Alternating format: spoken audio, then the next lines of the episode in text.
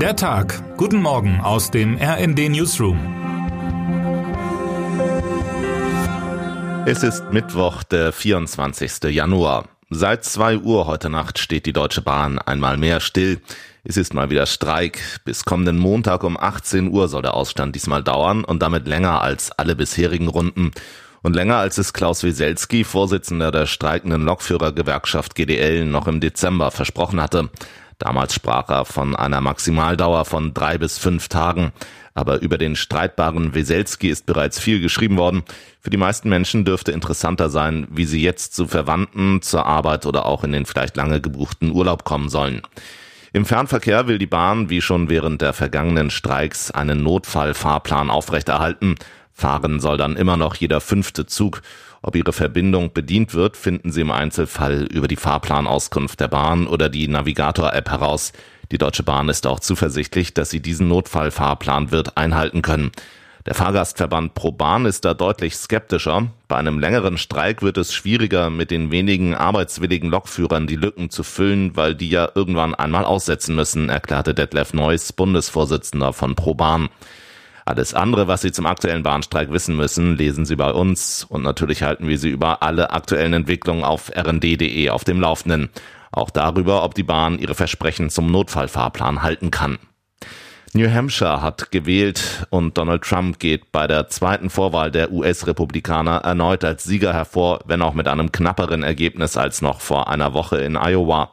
Trump und die ehemalige US-Botschafterin bei den Vereinten Nationen Nikki Haley lieferten sich in dem kleinen Bundesstaat an der Ostküste ein Duell um die Nominierung ihrer Partei für die Präsidentenwahl. Floridas Gouverneur Ron DeSantis war kurz vor der Abstimmung aus dem Rennen ausgestiegen.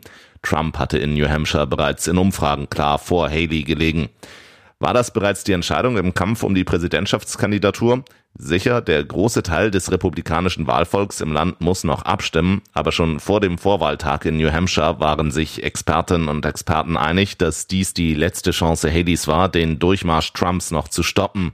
In den für Februar und März anstehenden Vorwahlen liegt der Ex-Präsident nach Einschätzung der Demoskopinnen und Demoskopen klar vorne.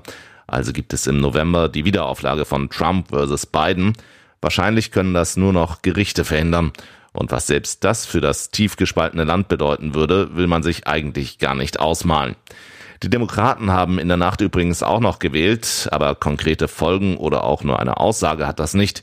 Die Partei Joe Bidens hat sich bereits im Vorhinein entschieden, ihre Vorwahlen in diesem Jahr in South Carolina starten zu lassen am 3. Februar. Aber die Parteigenossinnen und Genossen aus New Hampshire wollten davon nichts wissen und setzten die Wahl trotzdem an.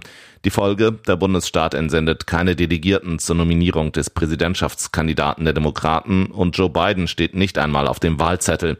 Ohne ein bisschen Absurdität geht offensichtlich keine Wahl in den Vereinigten Staaten. Fast 30 Prozent Marktanteil im Fernsehabendprogramm und euphorische Zuschauerinnen und Zuschauer oder in den Worten von Rückraumspieler Julian Köster, das Hallendach ist mehrfach weggeflogen. Steht Sportdeutschland ein echtes Handball-Wintermärchen ins Haus?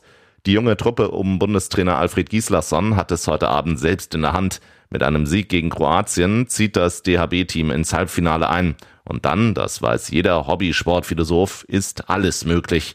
Aber selbst wenn es nicht für einen Sieg reichen sollte, haben die Deutschen noch eine Chance auf die Runde der letzten vier. Alle sieben Szenarien, mit denen Deutschland heute weiterkommt, hier aufzuführen, würde den Rahmen sprengen. Deshalb lesen Sie das am besten in der Übersicht unserer Sportkollegen. Quasi ein Pflichtstück vor dem Fernsehabend. Helfen könnte der deutschen Mannschaft auch, dass der Gegner heute eventuell gar nicht mit ganzem Herzen dabei ist, nicht nur sind die Kroaten bereits ausgeschieden, eine Niederlage würde auch die Qualifikation für Olympia deutlich leichter machen. Aber das ist nun wirklich so kompliziert, dass ich direkt auf unseren Handballspezialisten Jens Kürbis verweise. Wer heute wichtig wird. Auch er hat noch eine Chance auf ein kleines Wintermärchen. Alexander Zverev, der deutsche Tennisstar, spielt heute in Melbourne um den Einzug ins Halbfinale der Australian Open. Sein Gegner ist aber wahrlich kein leichter. Carlos Alcaraz ist die aktuelle Nummer zwei der Weltrangliste, amtierender Wimbledon-Gewinner und war mit seinen jungen 20 Jahren bereits 31 Wochen lang die Nummer eins der Tenniswelt. Um 10.30 Uhr wird aufgeschlagen. Und damit wünschen wir Ihnen einen guten Start in den Tag. Text Paul Berten, am Mikrofon Tim Britztrup. Mit rnd.de, der Webseite des Redaktionsnetzwerks Deutschland, halten wir Sie durchgehend auf dem neuesten Stand. Alle Artikel aus diesem Newsletter finden Sie immer auf rnd.de slash der Tag.